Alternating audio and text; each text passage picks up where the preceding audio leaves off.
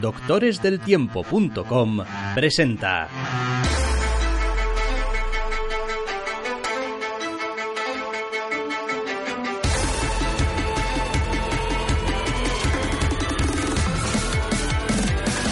Entre cómics.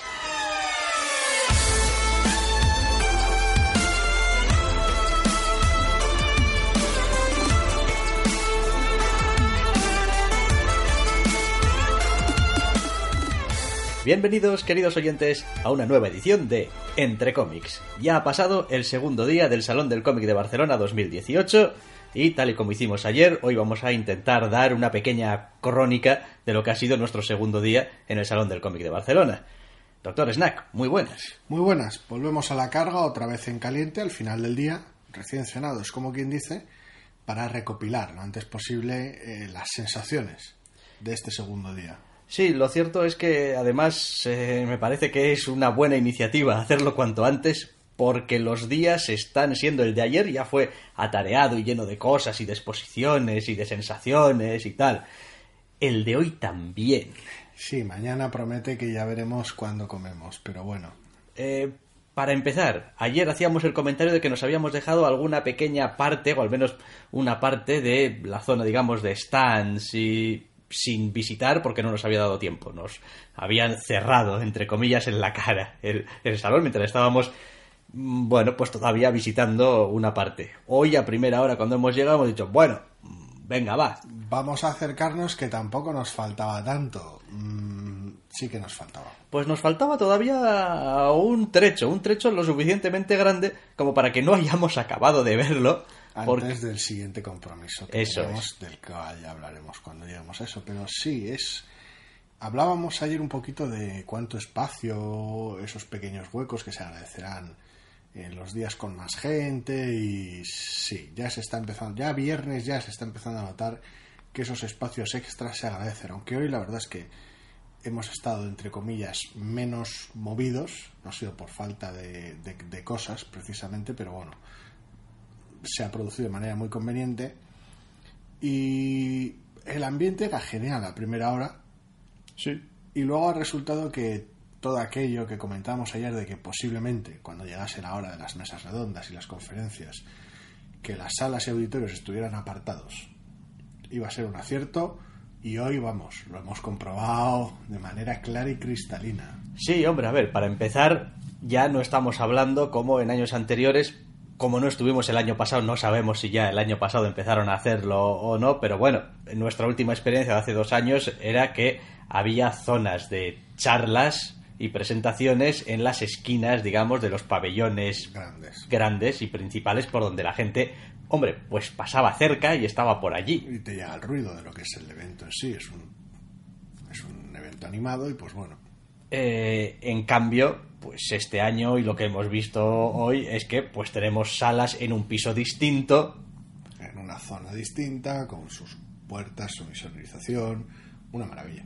Y la verdad es que en ese sentido yo no le achaco nada. O sea, me parece que están ubicados perfectamente. Son salas además muy grandes. Quiero decir que uno entra y tiene una cierta sensación de, ¡ay! Una sala pequeñita así, de estar recogidita. Pero empiezas a mirar las sillas que hay, empiezas a contar, empiezas a ver el tamaño que tiene hacia atrás la sala, digamos. Y dices tú, bueno, aquí, aquí cabe muchísima gente. O sea que tampoco es un asunto de decir, ah, bueno, están, nos han movido a un sitio pequeñito que. eh", Digo, no, está mejor porque está insonorizado y está apartado y realmente. Quizás lo único malo que tiene es que no vas a acabar en esas salas por error. O. eh, está como. de manera casual. Sí, pues antes igual estabas dando una vuelta por los que de repente decías, anda, pero Una- si, es- una charla. si están dando una charla de, o reconocías igual a alguno de los autores, anda, pues no sabía que, pues igual te quedabas. Ah, lo bueno ahora es que pese a, pese a esa dificultad, pues claro, no puedes tener una sala apartada y que al mismo tiempo no lo esté. Pero está muy bien señalizado, están los programas según entras, tienes el programa de mano, que es uno de los mejores que he visto hasta ahora en cuanto a mapas y demás.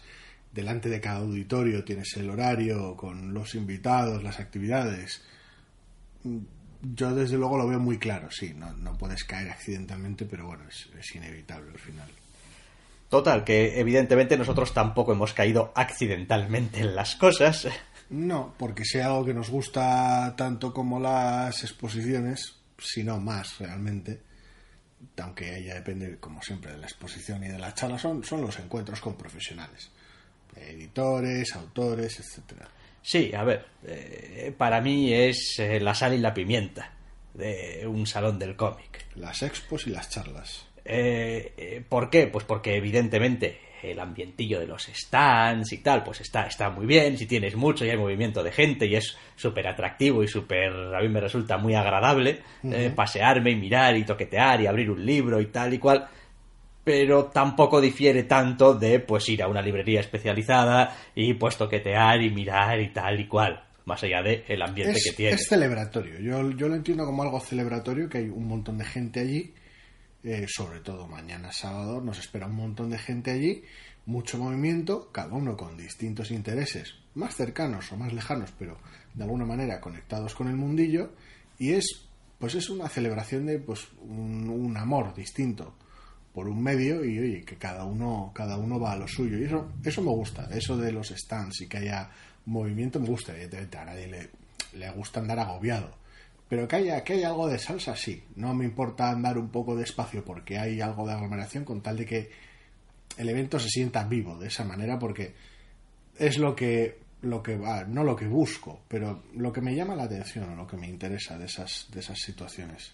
De todas formas, como decimos, eh, teníamos entre comillas un poco como el, reloj entre ceja y ceja para no llegar tarde a la que era la primera mesa redonda a la que hemos acudido hoy que ha sido como presentar un cómic a una editorial con ediciones La Cúpula y con eh, Fandogamia, donde, bueno, pues efectivamente de lo que se ha hablado. El título lo dice todo.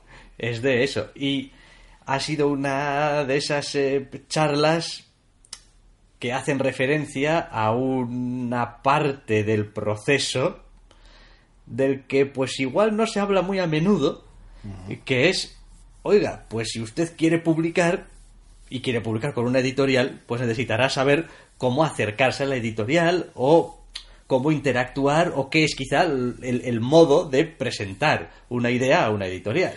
Sí, ha sido la primera charla de la mañana, no, no teníamos claro si, si acudir o no, porque claro, aquello de que pues no somos entre comillas parte Parte interesada sí, pero no parte directamente interesada, no.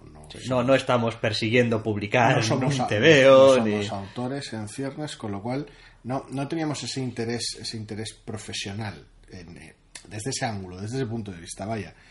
Pero, pero cuanto más lo pensamos, más atractivo nos, nos, nos parecía la idea de ver ese punto de vista y ver cómo, cómo, cómo un par de editoriales bien conocidas daban ese tipo de consejos o sea, se aproximaban a la idea y divulgaban la idea. Para colmo, además, la charla ha tenido una estructura curiosísima, donde pues tenías a alguien llevándola, evidentemente, pero no había al final un turno de preguntas. Las preguntas se sucedían a lo largo de la charla por parte del público mientras surgían los temas. Cuando era más o menos oportuno, la gente preguntaba las cosas. Y en ese aspecto ha sido de una agilidad terrible. Sí, la verdad es que ha estado muy bien porque además eh, lo han dejado también bien claro desde el principio, ¿no? Es como, bueno, ya eh, cuando alguno de los de la editorial ya ha dicho, bueno, oye, pero aquí de la gente que hay, hay alguien interesado en, en esto de presentar algún proyecto o entre comillas estáis todos aquí para hacer bulto, ¿no? Como diciendo, realmente tenemos aquí al público más directamente interesado, por, y lo había y no se han cortado a la hora de hacer algunas preguntas eh, de tipo muy práctico, incluso a veces ese tipo de preguntas que puedes pensar, uy, ¿qué pregunta? Como, ¿Cómo puede preguntar esto si parece súper evidente? Pero luego te pones a pensar y dices tú, no tanto. No tanto, sobre todo por la respuesta que recibes, sí.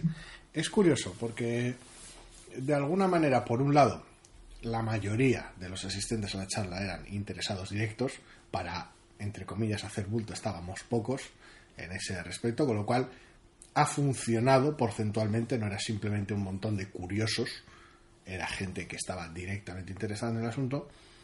Y luego por el otro lado se ha presentado ya desde el principio con una honestidad y con un con cierta, aunque aunque luego fuera todo muy veraz y muy claro, con cierta informalidad que le ha quitado hierro al asunto, que es algo también sobre lo que se ha incidido después, que venía muy bien para, para de alguna manera cortar la distancia entre editor y futuro autor.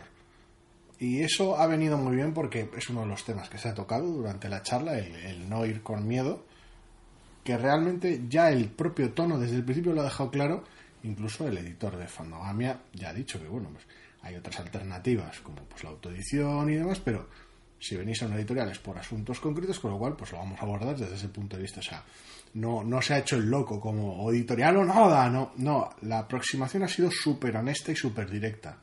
Sí, sí, en ese sentido no han engañado, digamos, a nadie, igual que tampoco han engañado diciendo, bueno, pues somos la cúpula, somos fandogamia, no somos un monstruo editorial gigantesco con una maquinaria mm, de decenas de personas que tal y cual, con más fil con un montón de filtros, con no, o sea, como decían, no, si mandáis un correo electrónico a, a, medios o a prensa o a, no sé, información, somos nosotros, somos nosotros, es decir, estamos, es que el que lee ese correo electrónico o los que leen ese correo somos nosotros.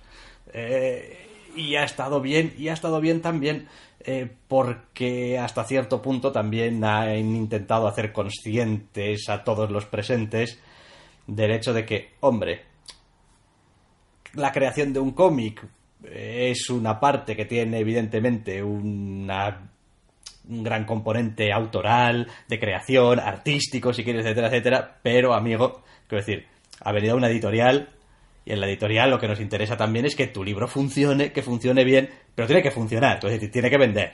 Sí, el editor está ahí para ofrecer consejos, no es, no es que no quiera que tu obra no funcione, precisamente es todo lo contrario. Entonces, desde ese punto de vista ha sido interesante porque una vez más ha dejado en, evidencia el papel de, importante del editor. Da igual que sea una editorial grande, una editorial pequeña, un editor en jefe, un editor ejecutivo. Quiero decir, los papeles siguen siendo los mismos, que es estar ahí para hacer el mejor TVO posible al final, si la labor es evidentemente honesta. Y en este caso, pues eso ha, rebosado durante toda la charla. Sí, lo cierto es que al final, claro, a ver, eh, cada uno pues habrá llevado un poco como su composición del lugar dependiendo de pues lo que hace o lo que quiere, lo que le interesaba también un poco de la charla o en qué punto está, si es un eh, autor que está buscando publicarse o que está en ciernes o lo que sea, pues habrá podido sacar diferentes lecturas o cosas interesantes. Eh, pero en general la idea en general del asunto venía a ser algo así como bueno pues una editorial está formada por una serie de personas que principalmente lo que tienen es su conocimiento del mercado eh, y su conocimiento de entre comillas cómo se monta un o cómo se hace un o cómo se hace una obra para ofrecer ese consejo quizá un poco más formal o incluso a veces eh, de de, temas o de momentos, ¿no? Porque hacían también bastante incidencia en que, hombre, pues es que eh, pues te puede pasar que este igual no sea el momento en el que el, mercado o los lectores o lo que sea estén pidiendo este tipo de historias, que no tiene nada que ver con cómo sea la historia, sino que pues igual ahora no parece el momento. Sí, conocimiento del medio en general, conocimiento del mercado, conocimiento de los procesos de producción, de los matices de la publicación, de publicidad y marketing y aunque hablemos en algunas ocasiones en generalidades sobre la charla, la verdad es que ha habido momentos muy concretos cuando han surgido preguntas de pues cómo se envía una propuesta, cuál es el primer entre comillas contacto que se hace y qué es lo más recomendable y han optado pues eso por la falta de miedo, la brevedad, la claridad en la idea, el mostrar eh, trabajo hecho, dibujos, ya, o sea, una, una historia contada de manera narrativamente visual, etcétera, etcétera, etcétera, y, la idea, y, quién está detrás de esa idea. Sí, a ver, eh, al final era como eso, pues hombre, pues como qué, qué, qué, es lo que se hace, que si quieres que presentarle un proyecto a un editor, pues le presentas un proyecto. ¿Y qué es un proyecto? Pues básicamente, nada, eh, una breve sinopsis de la obra, algunas páginas. No 40 folios. Eso es, sino una breve sinopsis, eh, unas páginas, cuanto más terminadas, quizá, un poco, pues mejor, terminadas. para que nosotros nos hagamos una idea de cuál es el aspecto visual y un poco la narrativa que crees que va acorde con ese tema y pues después un poco de información de, bueno, pues de dónde vienes y a dónde vas y, y quién eres. ¿no? ¿Quién está detrás? quién está detrás de, de esto. Y después, evidentemente, había un poco de diferencia, como es natural, entre qué es lo que buscan y qué es lo que. No tanto qué es lo que valoran, sino qué es lo que buscan, quizá cada una de las editoriales, ¿no? De acuerdo a su, su, su línea editorial. Sí, en este caso tenemos la aproximación personal de, por un lado, la cúpula y por otro lado, Fandogamia. Claro, evidentemente esos, esos criterios serán distintos en Planeta, o en Panini, o en Norma, etcétera, etcétera, etcétera, etcétera. Cada editorial tiene su personalidad, por decirlo de alguna manera, de- más, más fija, menos fija, más versátil, menos versátil. Pero bueno, en general eran consejos sólidos de cómo funcionar.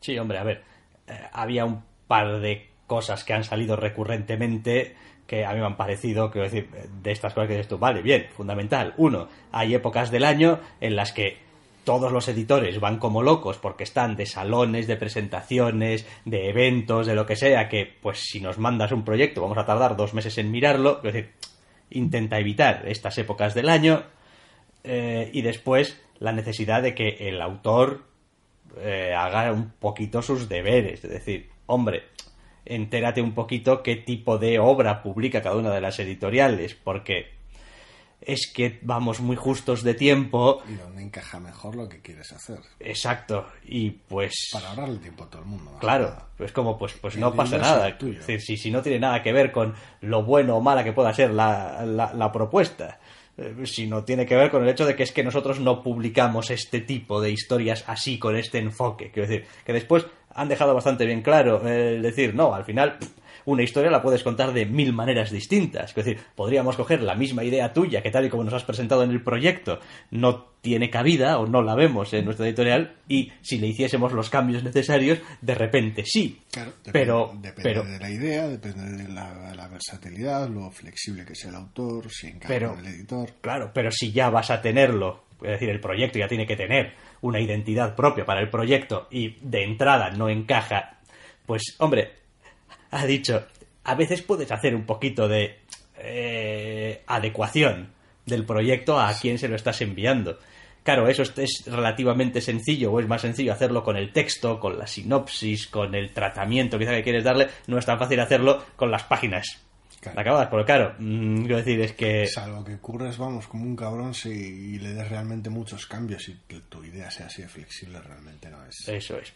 Pero no, la verdad es que ha sido una charla muy, muy interesante y bueno, pues quiero decir, también eh, hablaba un poquito pues de pues cómo funciona un poco los entresijos, ¿no? Las cajoneras y tal, donde dejas, las entrevistas cara a cara, el correo electrónico, el bueno, el, incluso pues a ratos también la importancia o no que le pueden dar cada editorial o cada staff de cada una de las eh, empresas a yo que sé, que tenga, que seas un poco activo, que mm, pidas mucho feedback, que no, que yo que sé, que tengas unas redes sociales todo locas. Sí, la comunicación con los editores, la, la capacidad de trabajar en equipo.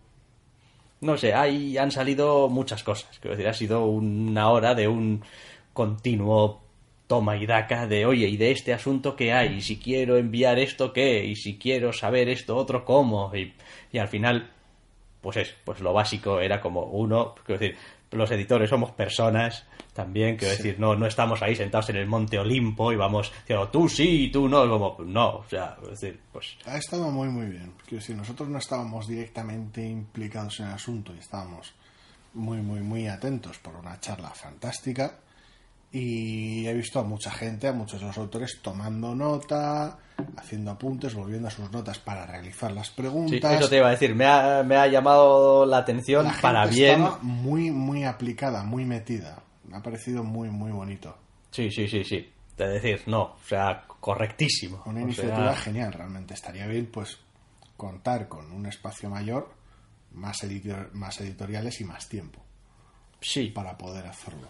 Sí. eh, Sobre todo para un salón que, pues, tiene esa parte de, de las entrevistas y las distintas cajas para las editoriales, y, que es una, es una parte importante del salón. sí. Entonces, hacer un, un esfuerzo extra por esa parte, tal vez. Pero ha estado muy, muy bien. Sí, no, y, y también comentaban un poco como el asunto ese de, oye, Internet no es vuestro enemigo. O sea, en serio, quiero decir, a veces a través de Internet conocemos autores y, y en algunos casos hacían referencia a decir, bueno, es que a veces vamos a ser incluso nosotros Los que los que podemos o sea, ir de- detrás de decir, oye, mm, ¿me puedes mandar algo más de esto que tienes aquí en tu web, en tu, no sé, lo Sí, que en tu sea, que utiliza la Tumblr, gente, lo tu sea. Tumblr, en tu lo que sea y tal y cual? Porque pues se ven cosas. Entonces, oye, que, que poner cosas en Internet no es eh, regalarlo, no es echarlo a perder, no es, es decir, no, es una vía más de comunicación que está ahí, que te pone en el mapa. Sí, que, que, no es, que no es lo mismo pretender confundir una imprenta con una editorial y sí, que te pidan dinero por, por publicar tu obra y otra cosa distinta es no, no tener tu, tu trabajo presentable en, en Internet para que lo puedan ver los interesados. Entonces, sí, en ese aspecto, una maravilla. Pues sí, ha estado bien, la verdad, y bueno, pues nos ha hecho empezar también el día pues, bastante animadamente, porque acto seguido venía la ceremonia de entrega de premios, que curiosamente hemos estado con esta tres veces aquí, y yo creo que no habíamos estado en ninguna de las entregas de premios hasta ahora también. Igual el primer año. Igual el primer año. Sí, claro, claro, sí, pero se hacían, claro. Pero es que este año se han hecho en el auditorio. Yo no sé si No me alguno de los años yo creo que no se hizo en el auditorio, no lo sé. Bueno, no importa, se ha hecho en el auditorio, ha sido la entrega de premios de, de la edición de este año. Eh, ha empezado como pasa siempre con estas cosas, un poquito más tarde de la hora, digamos, oficial. Sí, un montón de gente involucrada. Pero eso es normal, que tienen que llegar los invitados, tiene que llegar la gente y tampoco ha sido más de 10 minutos. No, no, no. Es decir, no, no ha sido una cosa. Y bueno, ha sido un acto en el que, hombre, a ver, multitudinario, multitudinario, yo no diría tampoco que ha sido. Mm, No sé, había bastante gente, todavía sobraba sitio en el auditorio, pero sí, a la gente no, no sé hasta qué punto le interesan los premios, mu- mucho poco. También es eso, es en, si te pilla haciendo otra cosa, igual simplemente estás haciendo otra cosa, porque no es por, por falta de actividades, precisamente. Entonces, bueno, igual solo aquellos, los directamente involucrados van a estar ahí seguro, pero bueno, también muchos de nosotros por aquello de la cobertura, por aquello de la curiosidad, nos hemos dejado caer y es un acto algo informal eh, Sí. a nivel de tono, ¿eh? no es que no es que no, no, no fuera sobrio y no haya quedado bonito, ni mucho menos, pero, pero informal, ligero. Yo cuando hemos llegado allí y que podía durar bastante tiempo, pues tenía ese miedo de que tampoco son tantas categorías de premios que la situación se alargase, pero ha funcionado bien. Quiero decir, incluso con esos procesos, esos momentos un tanto extraños o incómodos de subir el premiado al escenario y saludar a cada uno de los siete jurados, que Sí, pasa en todas las entregas de premios. En el momento en el que a alguien le das la alegría del premio, está pues flipándolo en general, sube al escenario, no sabe muy bien dónde ir, dónde meterse. Si le añades además más gente a la que saludar y tal, pues claro, se produce cierto lío, un poquito incómodo tampoco, pero bueno, más, más casi tierno. Es, es un momento bonito, pero claro, alarga un poquito la situación. sí, por lo demás, no creo que haya llegado a la hora en sí mismo el, el- la entrega de premios desde que ha empezado hasta que ha acabado. También eran, ¿qué? Cinco categorías, seis categorías. Seis categorías, el Gran Premio, las cuatro categorías de siempre y el Premio El premio Popular. popular. Sí, que, en fin, pues no sé si creéis que merezca la pena comentarlo, pero bueno, ya que estamos y tengo aquí unos apuntes tácticos Sí, en forma de nota de prensa. eh, exactamente, pues, eh, pues lo vamos a, a comentar igual. Eh, ¿Qué comentamos primero igual? El, Gran Premio, el Gran Premio, vale. Pues el Gran Premio reconociendo la trayectoria profesional ha sido para Laura Pérez Bernetti.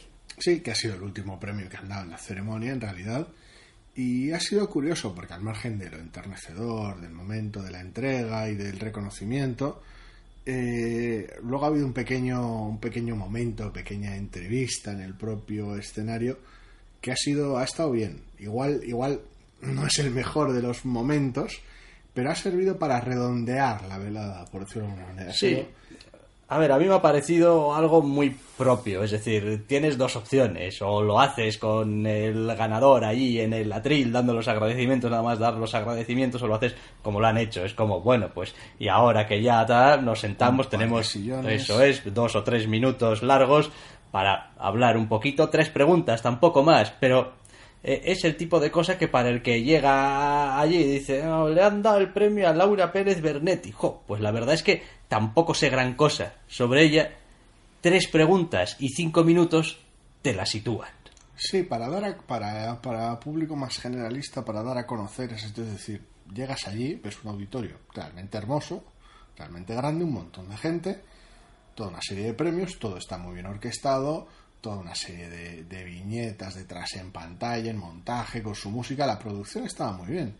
Entonces llegas allí, son los premios joder, que están muy bien montados y te completan de alguna manera la información con una entrevista. Pues sí, la verdad es que esto ha sido además un, buen colofón, ¿no? Después ya la foto de todos los premiados y tal, y pues bien, una, manera bonita de, acabar la entrega de premios. El resto de premios, pues los vamos a comentar también, ya que estamos. Sí, las otras cuatro categorías. Por ejemplo, a través de los votos del jurado tenemos Pinturas de Guerra, de Ángel de la Calle, que se ha llevado el premio a Mejor Obra de Autor Español. También tenemos la Mejor Obra Extranjera, que ha sido para El Arte de Charlie Chan Hock Chie, una historia de Singapur, de Sonny Liu. Otro premio más. Sí. una obra ya más que galardonada. Sí. Después, eh, Autora Revelación, ya dando una pequeña pista, autora revelación, no tendría por qué, no tiene por qué ser autora revelación, ha resultado autora revelación Ana Peñas. Y mejor fanzine también. Nos eh, queda para los diletantes. Este año y después estaba el... El primer premio que han dado, en realidad, después del homenaje a aquellos profesionales del medio que, que, han, que han fallecido durante el, durante el año lo primero que han abierto antes de entrar con las cuatro categorías y demás es el, es el premio popular sí. que le ha caído a Alma Kubray, que ha sido un momento bastante gracioso porque, bueno, al margen de la indumentaria de algunos de sus, de sus colaboradores, que cualquiera que se pase por el salón los distinguirá enseguida, los teníamos sentados muy cerca sí. y la muestra de sorpresa y de alegría nos ha, nos ha cogido muy cerca y ha, ha sido muy bonito de ver, porque justo es, ha sido lo primero de los premios al margen de la presentación y, ha estado muy bonito. Sí, la verdad es que sí. Y eh, pues lo dicho, a ver, evidentemente, pues las felicitaciones de rigor a, todos los ganadores, aunque había también eh, esto nominados, evidentemente, que en fin, pues ahora ni mi memoria ni ninguna nota de prensa me va a salvar ahora. no tiene sentido ponerse tampoco mencionar a todos los nominados. Y bueno, pues. La gente que tenga curiosidad puede, puede buscarlo. Y es curioso el procedimiento de, bueno, pues una selección en la página web para, para tener cinco nominados y después un jurado de siete personas para determinar variopintas del, del medio, para determinar de esos cinco quién se lleva el premio. Es un método tan bueno como otro cualquiera. En general, todos van a pecar en una edición u otra. Y me ha parecido que está que está bien. Le, dota, por un lado, ya no solo a nivel de, de, galardón, sino a nivel de ya puro evento y espectáculo, le dota de ese, esa participación previa de, de, la gente que se pueda interesar en el voto popular, quiero decir. Eh, y luego le dota de esa, ese factor sorpresa propio de una entrega de premios, vaya. Estaba pensando ¿Sí? En que no han dado también algunos otros premios un poco más honoríficos o algo. No, ¿no? creo recordar que no. Ah, bueno, no hemos visto a Stan Sakai en el escenario, por ejemplo. Sí. Pero estaba como. No, a ver, eh, luego aparte estaban los premios de honor en general. Eso es, los premios de honor que han dado unos, cuantos. Otros, otros los han tenido que repartir más tarde cierta charla de la cual hablaremos al final porque no estaban, sí, pero premios honor han repartido un montón, unos cuantos. Normalmente a, invitados más o menos notorios que haya del año suelen, suelen, suelen, suelen galardonar. Y ahí, ahí era una lista bastante más extensa. Sí, sí, sí, sí. bastante. Quiero decir, ha habido momentos en el que había realmente mucha gente encima del escenario. gente Es como, escenario. vaya tela, aquí tenemos mucha gente. Pero bueno, ha estado bien, ha estado bien, ha estado recogido, ha estado entretenido, que al final es, yo creo, lo mejor que se puede decir de una entrega de premios. Sí, porque da igual que medio sea, da igual que entrega de premios sea, siempre están las mismas quejas. Es como, uff, qué, qué, qué brasa los Goya, uh, qué larga la ceremonia de los Oscar. O... Normalmente nadie está contento con el resultado y mira, aquí es cierto que eran una serie de categorías limitadas, no eran tantos galardones, pero entre el popular, los cuatro galardones, los honoríficos de los invitados y el, y el gran premio, es un rato y lo han sabido resolver realmente rápido, dejando además que participen, que participen los autores. Sí, y Ha tenido tiempo de estarse acá y decir unas palabras, y Ralph Koenig, y quiero decir, había, había un montón de gente involucrada. Sí, sí, sí que lo había, sí. Eh, hemo- hemos tenido hasta alguna intervención en castellano. La verdad, esto es de llegar un poco a la patata, de decir, no, bueno, yo no hablo castellano y tal, pero he pedido a ver si me podían traducir unas frases que voy a intentar, pues, no destrozarlas. ha sido en general muy bonito. O sea, yo no tenía una conexión especial o muy particular con ninguno de los de las obras ni de los autores. No es una cuestión de desconocimiento tampoco. Simplemente no, no, es- no, es, no están entre esos que diría yo, "Oh, por fin le han dado un premio a tal o por fin han nominado a quien sea. No, estaban bien, conozco, perfecto. No había nada especial y aún así ha habido momentos de emoción, momentos realmente bonitos. Con lo cual, eso ya quiere decir algo que se lo han montado bastante bien. Sí, no, y está bien. Es decir, son los premios del salón que se haga en el salón de actos principal, en el auditorio principal. Es, es lo suyo, es lo correcto. Es Sí, decir, claro. Después ya, pues si hay un gentío que se queda a las puertas porque no puede entrar aporreando, o si no, pues ya eso ya es una cuestión bien distinta, de la cual probablemente pues también ya saldrá algún comentario eh, según vayamos hablando de algunas otras cosas que hemos ido. Aunque la verdad es que con esas dos, tres cosillas, Sí, entre el paseo, la mesa redonda de los editores y la entrada de premios hemos hecho la mañana. Sí, sí, hemos hecho la mañana, hemos hecho una mañana cortita, hoy a diferencia de ayer que se alargó un poquito más, eh, porque sobre la una larga, pues Ayer salimos a las 2 después de un atracón de exposiciones desde primera hora sin pisar un- el pabellón grande en absoluto. Y hoy hemos salido temprano para comer precisamente también para volver antes. Sí, y pues nada, pues hemos salido, La climatología tampoco acompañaba para No. los paseos, con lo cual hemos salido a comer de manera ligeramente conservadora, es como cerca y volver y... sí, sí, sí, quizá hemos hecho alguna pequeña parada en boxes y tal, para, para repostar un poquito de fuerzas, y hemos salido ya a la tarde a básicamente encuentros. El comienzo de la maratón de Sí. las charlas de esta Sí, tarde. que, que ha sido la sentada, quiero decir. La, la tarde la hemos dedicado a las sentadas. Sí, y ha sido uno de los grandes momentos de salón del cómic en general, de todos los que hemos tenido hasta ahora. Ha habido muchos momentos muy bonitos en años previos, tanto aquí en Barcelona como en otros lados, sobre todo aquí en Barcelona, pero, pero esta tarde ha estado, ha estado muy bien.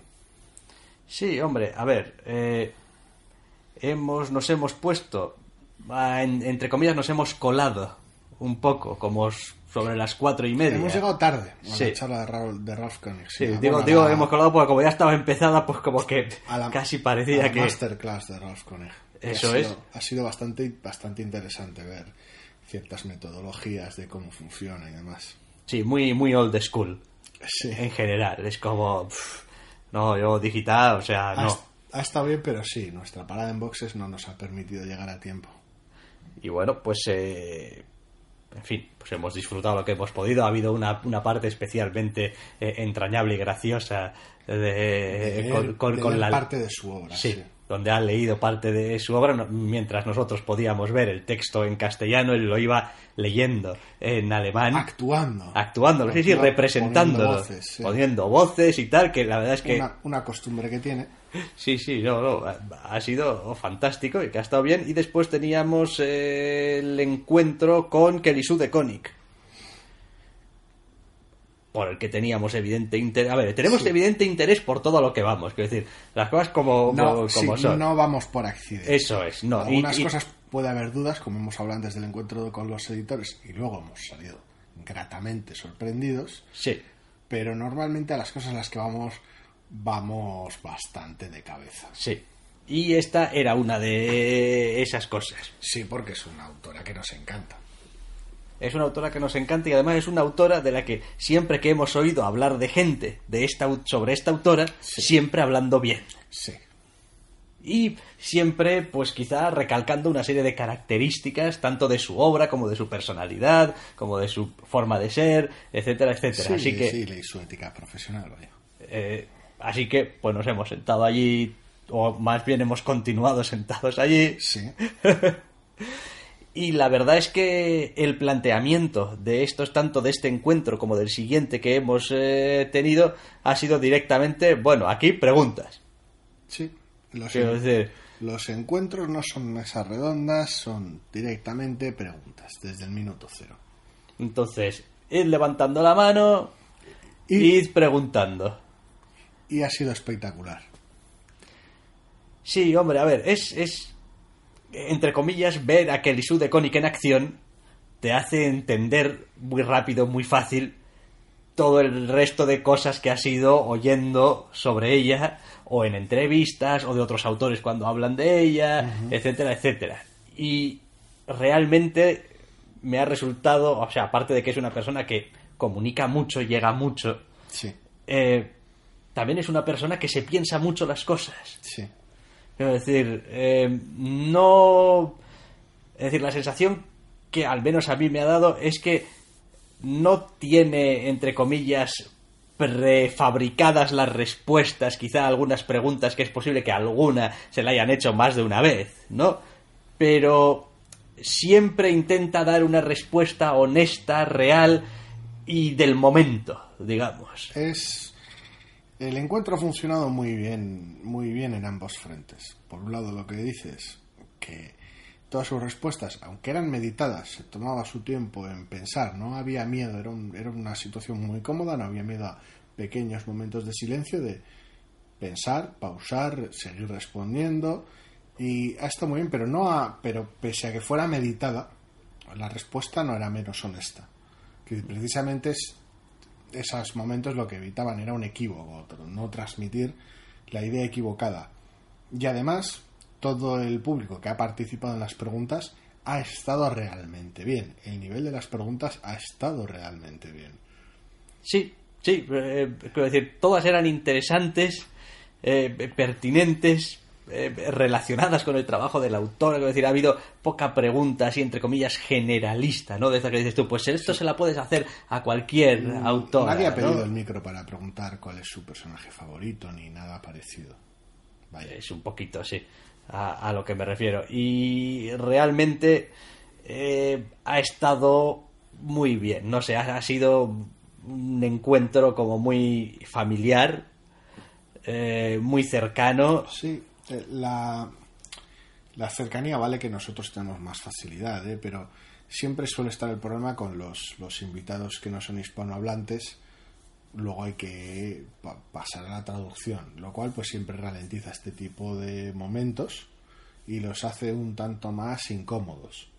Sí. Pese a todo, pese a esa barrera, trabajo notable por parte de la traductora, por cierto, eh, en general, ya lo voy adelantando, ni en años previos, ni este año, ningún problema con los traductores.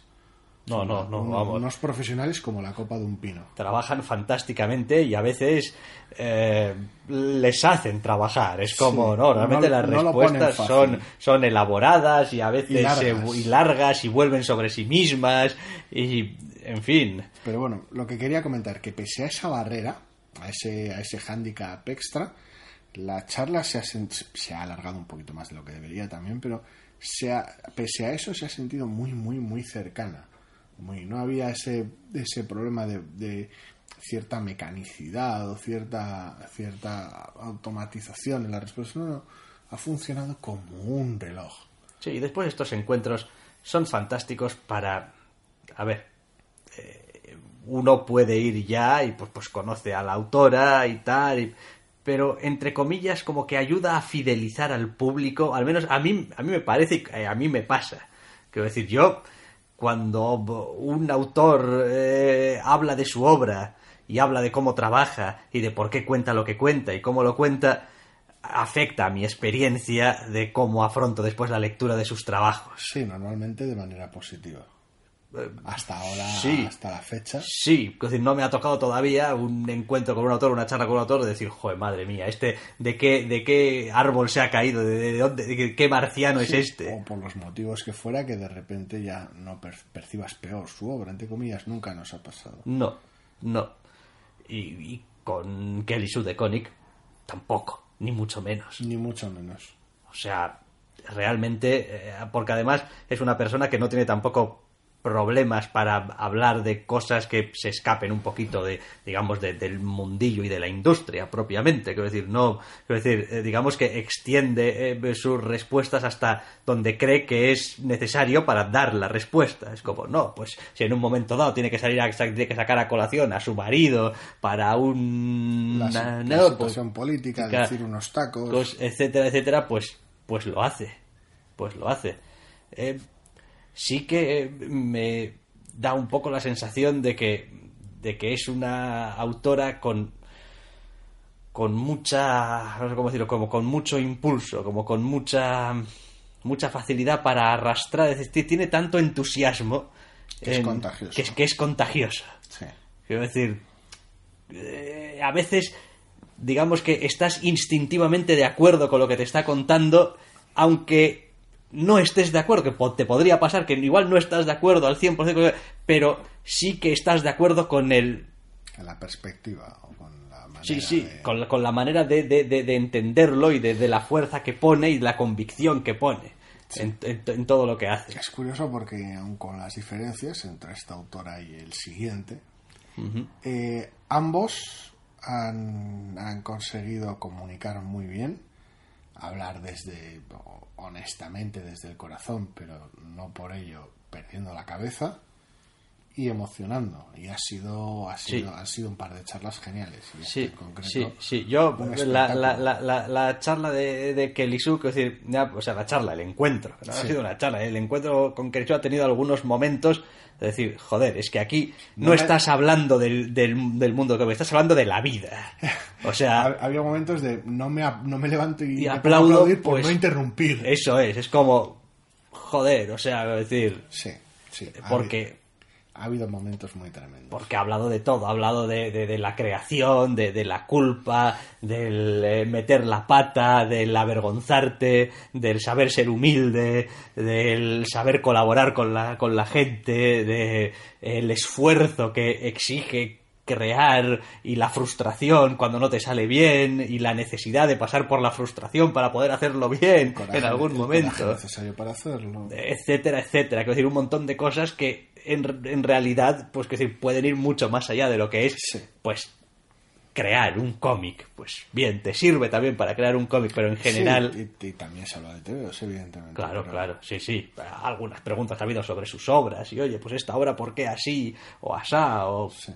Quiero decir, ha estado muy bien, ha estado muy completa y lo que tú decías, ¿eh? las preguntas han sido como muy pertinentes, El nivel ha sido brutal.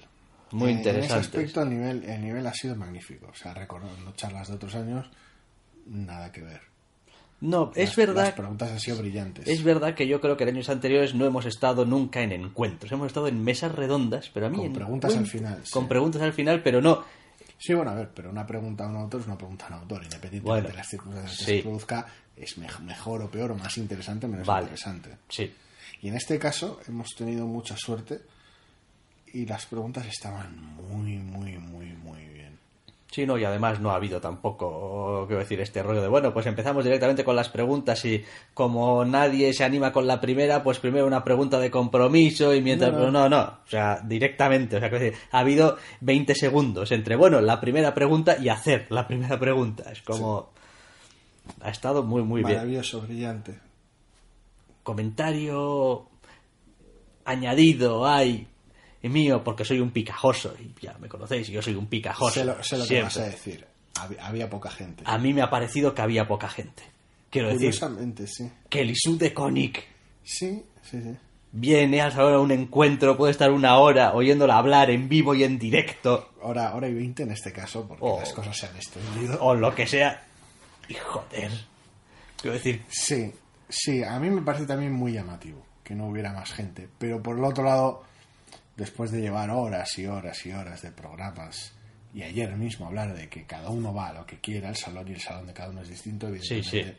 Sí, no, no, claro, no, no Nos es, llama- nos no llama es- la atención. No es, no es ninguna crítica, quiero decir, no voy a ser yo aquel que diga, no, porque tenéis que Cada ir uno que al encuentro de quiera". cada uno, pues, pues que haga lo que Me quiera. ha sorprendido no haber más gente. Y es una pena porque igual de haber sabido algunas personas cómo ha ido y cómo ha funcionado y lo interesante que ha sido, igual se hubieran animado.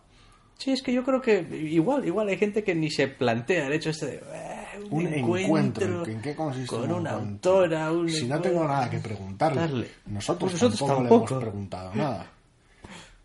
Ha hablado otra gente con, con más inquietudes y ya está. Y nosotros hemos disfrutado mucho del intercambio. Exactamente. No hay ningún, no hay ningún problema. Vamos, ha estado, ha estado muy bien, lo he Ha disfrutado sido como, bellísimo. vamos, como un enano. O sea, y sin, vamos, separación alguna, salvo cinco minutos, pues para que la gente se siente, se resiente, o en mi caso vaya al baño y vuelva, Sí. el siguiente encuentro con autor, en este caso, con David Rubin. El enorme David Rubin, sí. David Rubin ya hablamos, creo, en su momento, eh, de cuando le vimos una charla en Guecho, La presentación de la presentación de Gran Hotel Abismo. Gran Hotel Abismo. Y bueno, y pues la charla de Astiberri. ¿Y la ¿Estuvo- charla de la Astiberri? charla de Astiberri? No, no, no, No, estuvo no la cha- creo. Fueron el mismo día. sí, pero, pero fue no una detrás de otra, pero, Pero, no. pero no es- creo que no estuvo. Em, y hombre, pues en su momento ya, ya creo que ya comentamos que, hombre, pues es un autor, es un autor como muy directo, muy, muy Sí, a la hora de expresarse no, no hay no hay confusión posible ni hay ni se muerde la lengua en absoluto, y pues no ha cambiado. Evidentemente, Y- y, se agradece. Sí. Y para mí es el tipo de personalidad arrolladora que me genera sim- a ver, sim- simpatía no es la palabra, que, que- que- que me genera interés automáticamente. Quiero decir, un tío como David Rubin, al que le oyes hablar acerca de cómo afronta su trabajo y cómo lo hace y por qué lo hace y la importancia que le da él a ciertas cosas como el trabajo en equipo, el aprender continuamente, el, colaborar, el, buscar siempre algo nuevo, etcétera, etcétera. Eh, quiero decir, le oyes hablar dices tú, ¿cómo diablos no me voy a acercar a alguna obra tuya? Es como que decir, después de que te estoy oyendo hablar, decirme todo eso, que tengo que, tengo la necesidad casi de ver cómo se plasma eso después en un tebeo. Quiero decir, toda esa energía, toda especie de terremoto interno y externo que es David Rubin, porque le oyes hablar y joder, es que, vamos, eh, ¿cómo? ¿Qué, qué, qué, qué impacto tiene en su trabajo? Sí, si hablábamos antes de que, de que esa, ese amor y esa pasión por el, por el medio de Kelisú podían ser, podían ser contagiosas, David Rubin no se queda atrás. La aproximación es totalmente distinta, pero la pasión está ahí, cada uno la entiende de su, a su manera, igual que nosotros como lectores la entendemos a nuestra manera, y, es espectacular ver el, ver el amor que tiene por el, por el, por el medio, ver la, la ética de cada uno de ellos y la capacidad de trabajo y qué es lo que entiende David Rubín por, por ser la, la pr- primera división del TV, qué es lo que supone estar ahí en la primera división del TV y, qué- es lo que qué es lo que hace los requisitos por decirlo de alguna manera. ¿Qui- quién se define como primera división y quién no cómo trabaja cómo se aproxima a veces de manera peculiar a, a algunas cosas relativamente inocuas como es un salto a lo digital o ha sido un espectáculo y, y verle expresarse como suele ser me da casi hasta reparo decir habitual por no decir universal siempre Bueno, es que es con como una, es. con una honestidad arrolladora es, es realmente refrescante.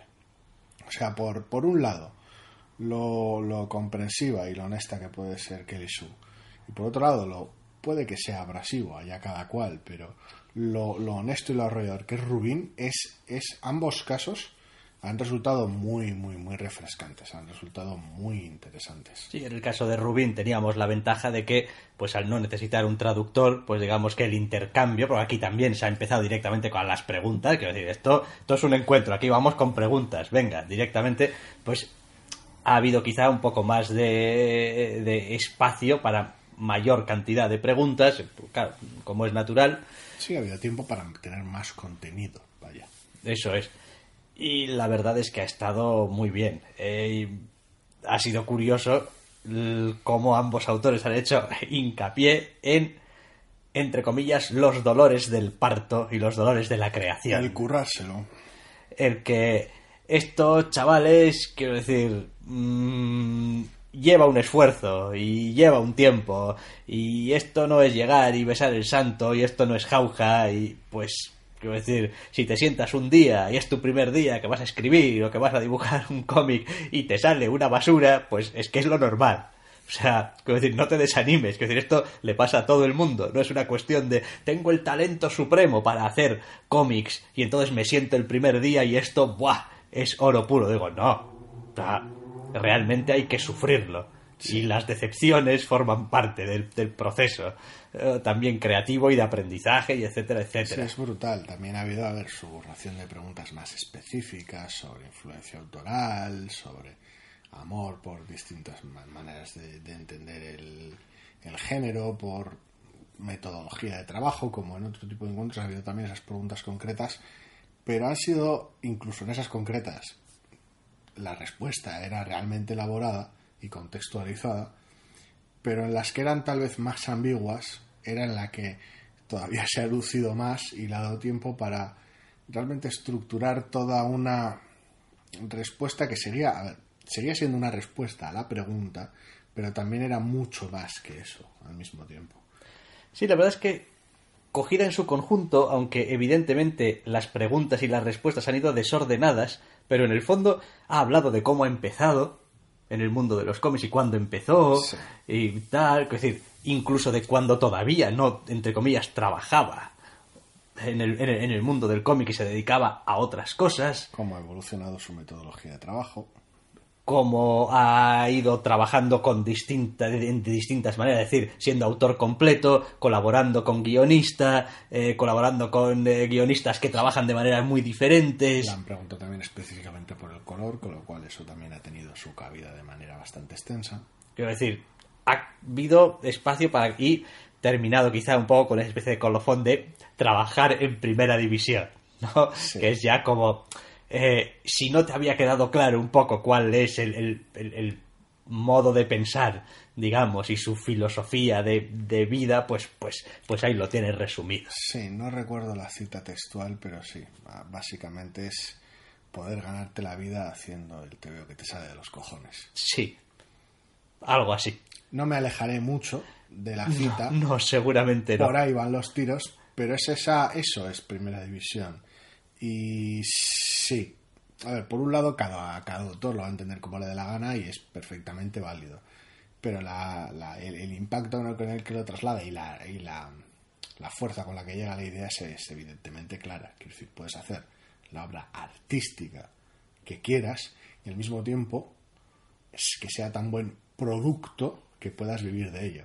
Combinar ambas cosas al mismo tiempo es evidentemente una maravilla. Sí, y después ha comentado algunas cosas que, como lectores, a ver, pasa un poco como el, el clásico ejemplo ese de y entonces ves en el cine, en una escena, algo que creías que era solamente tuyo y que resulta que en realidad hay otra persona que lo ha reflejado mejor de lo que tú jamás lo harías y que hace referencia no a algo que es solamente tuyo, sino que experimenta un montón de gente cuando ha dicho cosas como, bueno, es que a veces uno saca un libro mm, y la gente que va y lo compra o no lo compra o le gusta o no le gusta o lo que sea y luego va mirando otras cosas del autor porque le gusta. Eh, me refiero a que a veces tenemos esta idea como, no, pues ha salido, ha salido esta obra y bueno, pues esto es lo que hay y ya está. Y es como, no, decir, los lectores no funcionamos así. Somos, somos seres relacionales, o sea, es decir, relacionamos todo con todo. Es como. Sobre todo cuando, a ver, si sucede en el cine, que son obras de una coralidad monstruosa en la que trabajan decenas, si no directamente cientos de personas, y todavía no, a mí me gustan las películas de este director, como si las hiciera él remangándose y ya está, o en las que sale este actor, como si no hubiera nadie más involucrado, pues en obras autorales que pueden realizarse con un grupo mucho más reducido de gente, si no es básicamente directamente un solo autor y su editor, Sí, sí. si está autoeditado ya ni te cuento, pues cómo no seguir a su figura si te gusta su obra. Sí, pero vaya, que a veces parece que eso, ¿no? Que las obras son una cosa finita, que salen en un momento, que, que tienen una vida X y pues que ya, ya está. Y pues la apuesta, evidentemente, de, de David Rubin, y además creo que eso también lo ha dicho en algún momento, es como, bueno, sí, en algún momento nos vamos a morir todos.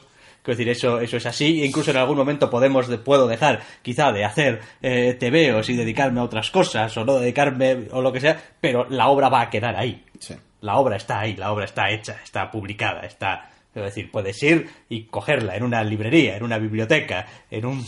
lo que Sí, sea. la idea de que, de que la obra evidentemente sobrevive al autor sí que ha quedado clara. No, no se ha insistido sobre ella, pero cuando se ha mencionado en su característico tono habitual ha quedado meridianamente claro. evidentemente. Sí, sí, no, eh, realmente ha sido un encuentro muy... vamos, Espectacular. muy espectacular, muy, muy divertido también. Sí, como no, ambos, ambos han tenido sus, sus momentos muy divertidos. O sea que, perfecto. Además, pues como no hay dos sin tres, no nos íbamos a ir del salón. Hombre, sí. Sin completar ver, el trío. jo, es que, a ver, es que eran en la misma sala una detrás de otra. Sí. Y es como, hombre, a ver, has estado en el encuentro con Kelly Sue de Koenig, has estado en el encuentro con eh, David Rubin, pero hombre, que es que ahora se está anunciada que hay una mesa redonda hablando de los 25 años de Vértigo, con Jamie Delano, con Dave McKean, con David Lloyd. Y de repente dices tú, y creo que de tapadillo se nos ha, corrado, se nos ha colado también RM Guerra. colado y tal. Sí, no estaba en el programa en ese momento y estoy como, anda. Eh, sí, evidentemente, si fuera en otra sala habríamos ido a esa otra sala a verla, pero casualidad, pues en ese mismo auditorio eran los tres eventos seguidos, uno detrás de otro, con lo cual de ahí la gran sentada. Y en este caso era volver a Vértigo, en una, este, en este caso, con tantos autores y demás, esto era una mesa redonda tradicional por falta. A ver, es la típica en la que también hay planeado un turno de preguntas al final, pero evidentemente por falta de tiempo. Aunque hayamos abusado del horario del salón y hayamos salido más tarde de su hora de cierre, pero bueno, eh, aún así no ha habido tiempo real para, para mucha cosa en el departamento de preguntas. No, no, un par de preguntas y, y ya está. El, En público, quiero decir. Sí, sí, eh, el- la mesa redonda en sí, pues ha estado bien. Eh, ha sufrido un poco de lo que pasa cuando juntas a mucha gente, entre comillas, en una mesa redonda, que si la pregunta es de una respuesta más o menos meridianamente clara, no puedes evitar una cierta superposición, a veces, de Sí, aunque ha habido momentos de opiniones encontradas, sí. Además también eh, cuentas, pues bueno, Guerra habla castellano, pero los otros tres invitados no, con lo cual volvemos a la barrera de la traducción, lo cual pues siempre ralentiza las cosas. Lo demás ha estado bien, ha estado bien porque sí que es verdad que cada uno de los autores en cierto modo tenía una visión muy particular desde su propia experiencia Sí. de lo que era vértigo, de lo que supuso para ellos vértigo e incluso, aunque no se han prodigado demasiado, de lo que Es, podría ser, podría haber sido, sí. etcétera, etcétera. Eh, Es curioso, yo era el tipo de charla a la que le tenía miedo, me- miedo, en fin, por si caía en un ejercicio de nostalgia y en su arranque, relativamente conservador, como pues, pues suele pasar con el arranque de las mesas redondas, estaba pensando, ay madre, que seguía siendo interesante, ¿eh? pero tampoco va a ser esto un ejercicio de que, que, que maravillosos años. Eh, lo cual lo cual no deja de tener su cierta gracia porque en el fondo la idea que eh, ha acabado transpirando es bueno hubo unos años en los que aquellos maravillosos años y luego ya no. Eh, donde básicamente el propio contexto, entre comillas, un poco de eh, histórico y un poco el contexto de qué es lo que DC, entre comillas, permitía o se permitió o les permitió en un momento dado, eh, pues marcó un poquito el, el hecho en sí. Es como, bueno, pues pues esto era un momento en el que, no sé, tíos, haced lo que queráis un poco, porque eh, es que no, o sea, como que nos da un poco igual, a ver si funciona algo. Sí, se habla mucho de la figura de Karen Berger y tal, pero ha sido curioso porque lo que al principio de la charla me parecía una voz más unánime, o más monolítica con algunas diferencias de Guerra, por motivos de fechas principalmente, eh, luego no lo ha sido tanto al final de la charla todas las cosas estaban muchísimo más matizadas. Porque ya no se hablaba de qué bien eh, Vértigo cuando empezó y luego ya no, sino de también los motivos, de gracias a quién, y la gente tampoco coincidía del todo. Mm. Los precedentes a que existiese vértigo, que no es solo el momento en el que está vértigo, el, vértigo posterior. Eh, la mera idea de esto es muy vértigo. Eso es, la mera idea de cómo el propio éxito funcionó como un techo. igual para hacer lo que se quiso hacer en vértigo en su momento, de explorar nuevos horizontes, ha tenido precisamente que irse la gente fuera. Tuvo que irse la gente fuera de vértigo. Entonces ha habido, ha habido todo un montón de matices y de, y de diferencias.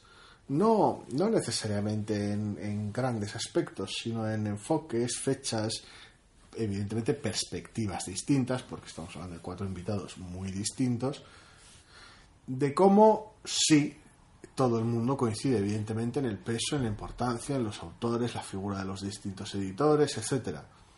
Pero claro, cada uno tenía su propia perspectiva distinta y no eran no es que fueran enfrentadas la mayor parte del tiempo, sino que eran complementarias.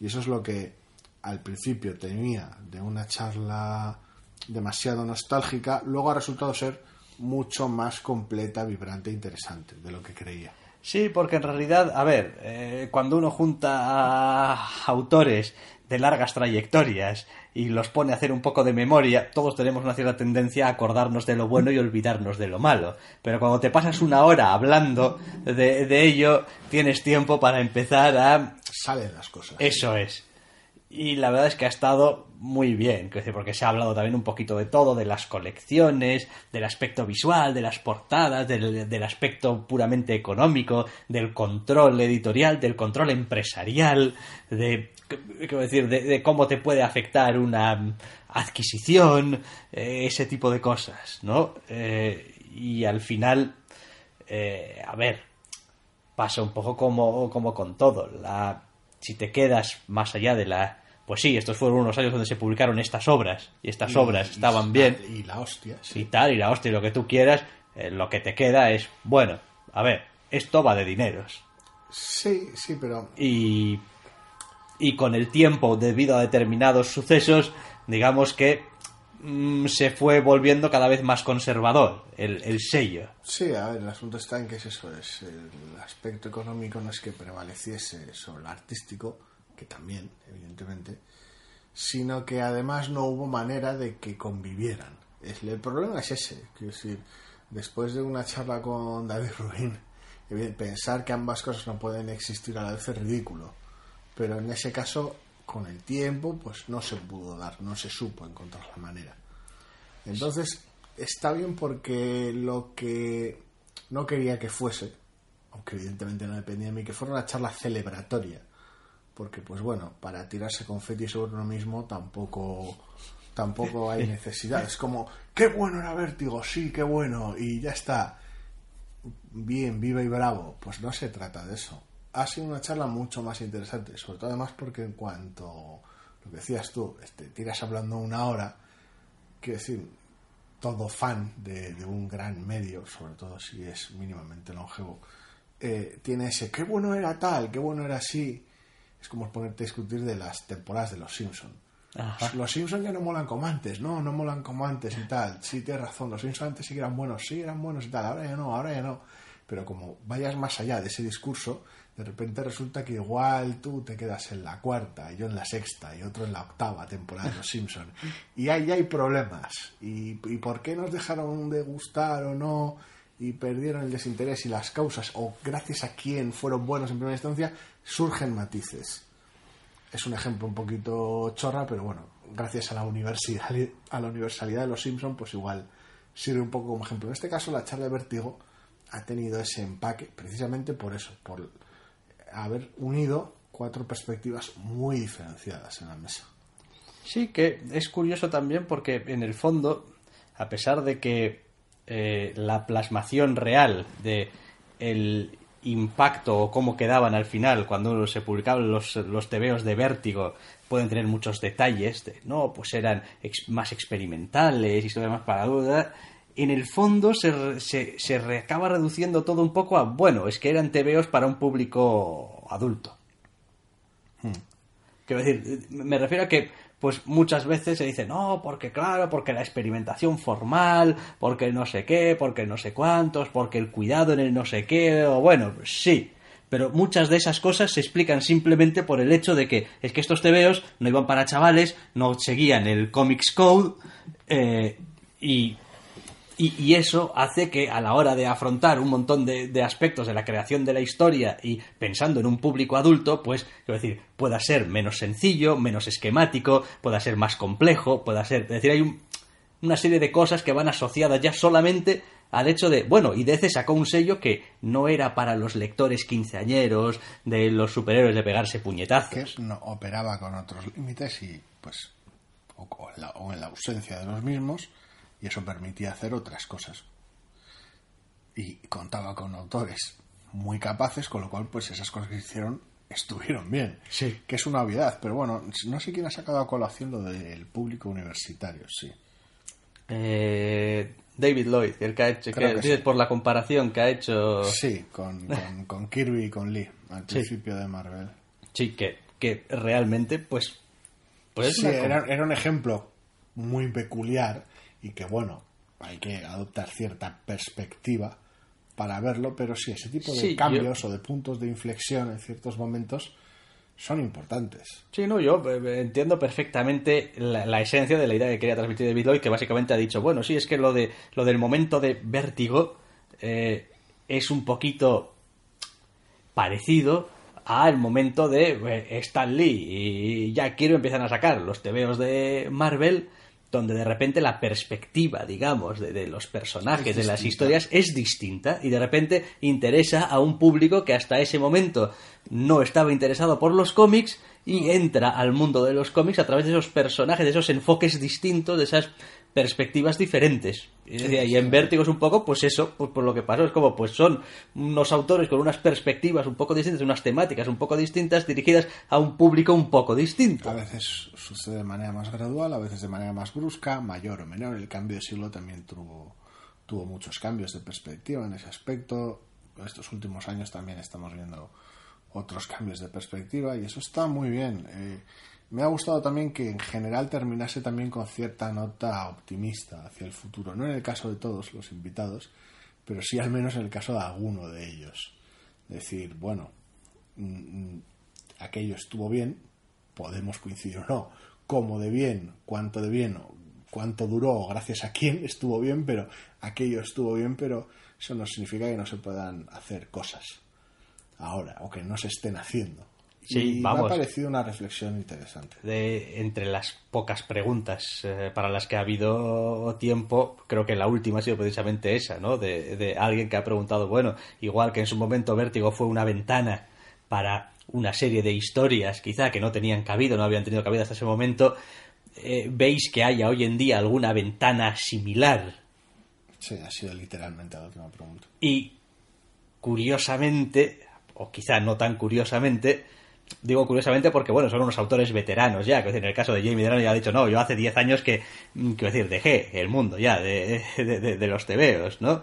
Eh, han echado la mirada a, pues sí, o sea, está ahí Internet, está, está ahí, eh, el ciberespacio, las comunicaciones, quiero decir, Guerra también ha hecho el comentario ese de, no, es que hoy en día las cosas llegan, llegan muy rápido, la comunicación es muy fácil. David Lloyd también ha hecho el comentario de, no, pues yo creo que realmente que que, esa ventana es literalmente es la ventana del ordenador, ¿no? Es como está ahí, a través del cual puedes ver cosas y donde puedes encontrar también igual esa experimentación, formar esas ideas muy locas, esas cosas a veces un poco eh, extrañas que...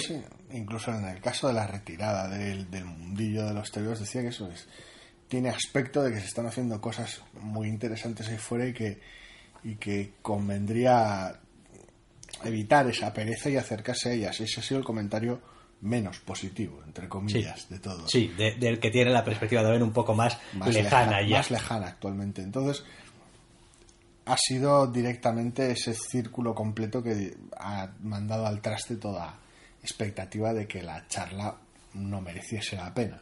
Si ya ha quedado claro después de los primeros minutos que iba a ser realmente interesante, terminar una charla sobre un aniversario que podía pecar de nostálgico como nota optimista de cara al futuro y en general sobre el presente, ha sido terminarla de manera maravillosa. Creo que ha sido eh, Dave McKean el que decía que estamos viviendo una edad dorada del sí, lo que al respecto era el mejor del cómic sí es como porque hay hay de todo que se publica en un hay un montón de editoriales que publican y yo la verdad es que le estaba escuchando y estaba pasando por mi mente simplemente el, ejemplo que tenemos aquí en el Salón del Cómic de Barcelona, donde a veces pasas por stands y editoriales y editoriales. Ayer hicimos el comentario. Sí, sí, y esta misma mañana, porque los momentos se confunden. Será, será de esta mañana, creo. De, madre mía, cuánto, se publica. Sí, sí, creo que ha sido la primera hora de la mañana. Es como, es, espectacular. Es como yo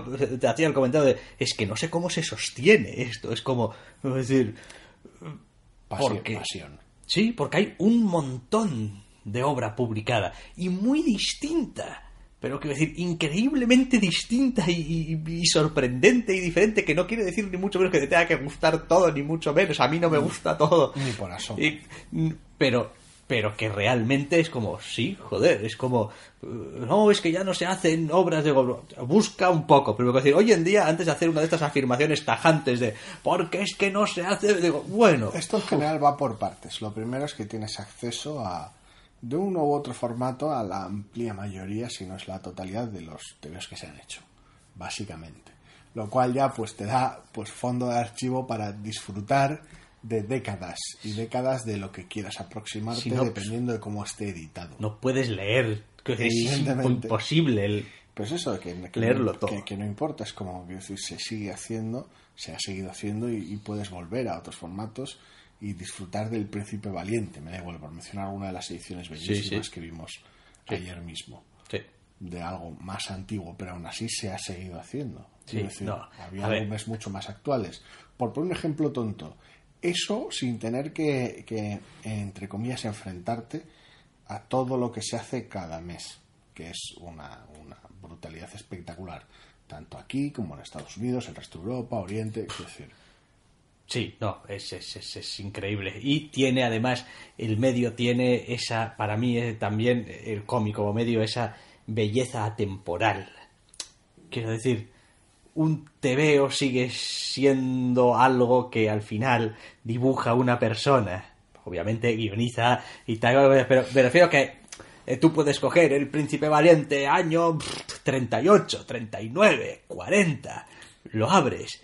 Si quisieses hacer un príncipe valiente hoy, podrías hacerlo exactamente igual.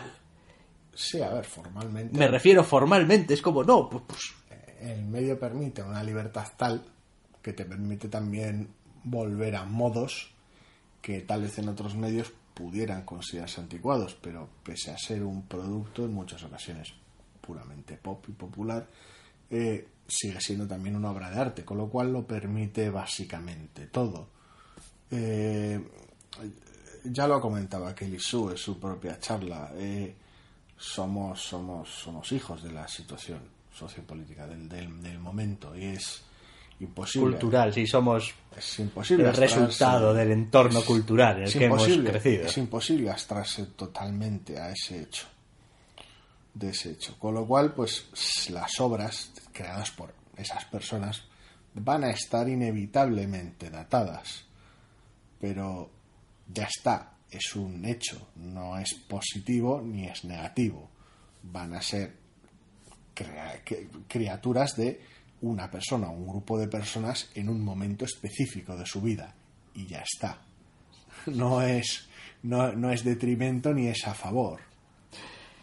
Pues sí, y pues no sé, a ver, con esta ventana al futuro ha terminado la, la mesa redonda y con esa ventana al futuro, quiero decir, nos han dado figuradamente la patada en el culo para que nos fuésemos ya porque ya, era más de la hora. Nos tenemos que haber ido hace un rato ya, pero es eso, ha, ha, podido el interés y ha sido excepcional, está muy bien contar con la posibilidad de estirar un poquito más la mesa redonda más allá de la hora de cierre y ha sido magnífico en ese aspecto. Hemos, después de esas tres horas en total, básicamente de, de encuentros y mesas redondas, la sonrisa tonta de oreja a oreja con la que hemos salido del salón ha sido espectacular. Sí, yo he de reconocerlo. Quiero decir, para mí, personalmente, a ver, esto es como todo. Es el tercer año que venimos. Quiero decir, es como, pues igual alguien que lleva mil años viniendo, pues igual. Pero personalmente, para mí, esto, esto es una fiesta. Quiero decir, el Salón del Cómic de Barcelona es el tipo de evento, de, de, acto, que si tengo que dejar, no sé, de tener dos días de vacaciones en no sé cuándo para poder venirme aquí eh, los dos días esto, pues, pues lo haría encantado. Porque para mí esto es un festival, es una fiesta, es, es, esto para mí es Navidades. O sea, quiero decir, coger el programa y ver un programa repletísimo de cosas y empezar a mirar y que haya días en los que tu problema sea, no sé, a qué hora vamos a comer. Sí, que ese va a ser un problema tangible mañana, pero eso ya habla, de eso ya hablaremos mañana. Puedo decir, pero, pero eso es Navidad. Claro que es Navidad. Decir. A ver, eh, al final se trata de mm, una celebración que, pues, algunos podrán ver con mucha mercadotecnia, lo que sea, sobre un medio, al cual se puede aproximar uno de mil maneras, como deja en evidencia la visita al salón este año, el anterior o el, que viene. Y que recoger todas esas sensibilidades o perspectivas y darles cabida es una tarea titánica. Y quiero decir, ver a veteranos con los cuales puedo tener menos cosas en común, ver a gente de mi edad con la cual tal vez lo mismo, evidentemente, ver a jóvenes eh, con los cuales en algunas cosas puedo coincidir y en otras no. Eh, gente que está más metida que yo, evidentemente, eh, porque sean profesionales o por simple y pura devoción al medio. Gente que no está metida tanto, o que acaba de empezar a leer TVOs. Y que todos estemos en el mismo sitio, pasándonoslo en grande, es enorme. Sí, sí. Estaba pensando, según hablabas, que precisamente ese es otro de los efectos que tiene para mí, en general, todos los salones y todo, pero, pero este quizá, en especial por el tamaño que tiene. Evidentemente. Eh, de cómo la capacidad que tiene de hacerte sentir parte de una comunidad que importa. Es decir, de una comunidad que es numerosa, de una comunidad que es variada. Es decir, de que bueno, lo digo porque el maldito mundo del cómic eh, en este país toda la vida ha sido como muy ninguneado, como esto está muy atomizado, aquí hay muy pocos lectores, hay muy no sé qué, y hombre, pues no sé si es verdad o es mentira, y porque a, veces es imposible saberlo. Eh, pero cuando en un mismo sitio se reúne tal cantidad de gentío eh, y están en el salón del cómic dices tú. Sí, sí, con una perspectiva o con otra, pero. Dices tú, oye, joder, quiero decir, todos estos que están aquí están también. Por lo mismo por lo que estoy yo. Con su perspectiva particular y sus gustos y sus intereses y tal. Pero por lo mismo. Dices tú, jo, pues a mí eso me, hace sentirme bien. Quiero decir, y, y me hace eh, más, más, más, digamos, partidario de participar un poco también en la fiesta. Quiero decir es, un entusiasmo contagioso. pasa con cualquier, en general, con, con cualquier sensación de pertenencia a grupo o cualquier sensación de, de, estar representado, por una manera. Por eso ese tipo de iniciativas son importantes. Sí, y además eh, me genera también eh, ese sentimiento no solo de pertenencia a la comunidad, sino casi casi de hermanamiento. Quiero decir, lo digo porque a veces como, como, como lectores eh, tenemos pues nuestra perspectiva de lo que leemos, de lo que nos gusta y es muy fácil ser a veces un poquito a veces sin quererlo, pero un poco despectivo desdeñoso con lo que no te gusta, ah, o con lo que no sé qué, o con lo que no sé cuántos. La, cara, mala del fan siempre está ahí. Pero, pero yo cuando llego aquí a Barcelona y, entro, eh, es como si entrase un poquito, entre comillas, en trance. Es como de repente me interesa todo. Quiero decir, me paro en un stand que quizá no lo miraría dos segundos en, en otras circunstancias, pero pero estoy aquí porque me... Quiero decir, sí, o vas a una charla de publicación sin ser autor. Eso es, porque, porque siento que, no sé, es mi sitio, es estoy muy cómodo y que es son, en este caso, cuatro días, tres, dos, los que seas, que puedes estar un día, lo que sea, en el que, no sé, quiero decir, eh, entiendes esto del cómic de la manera más amplia e integral posible. A ser posible, sí, porque evidentemente cada uno lo verá a su manera. Pero para nosotros es eso, para nosotros es ese, ese abrir fronteras, ese conocer más, ese es querer más y saber más. Y es muy bonito. Pues sí, pues sí, es muy bonito. Tan bonito que creo que vamos a acabar ya. Antes de que sigamos enrollándonos. Antes de que sigamos eh, enrollándonos, porque bueno, esto en general, en realidad va de hacer una crónica un poco de lo que ha sido nuestro día. Tampoco es cuestión aquí. Reflexiones espirituales en otro momento. Sí, es, además, quiero decir que estamos en horas peligrosas también, porque, quiero decir, las horas nocturnas tienden a generar este cierto ambiente de, va, vamos a alargar aquí durante... El programa no se va a subir solo. Etcétera, etcétera. Entonces, pues yo creo que vamos a terminarlo aquí para intentar subirlo lo antes posible y que lo podáis tener a mano lo antes posible.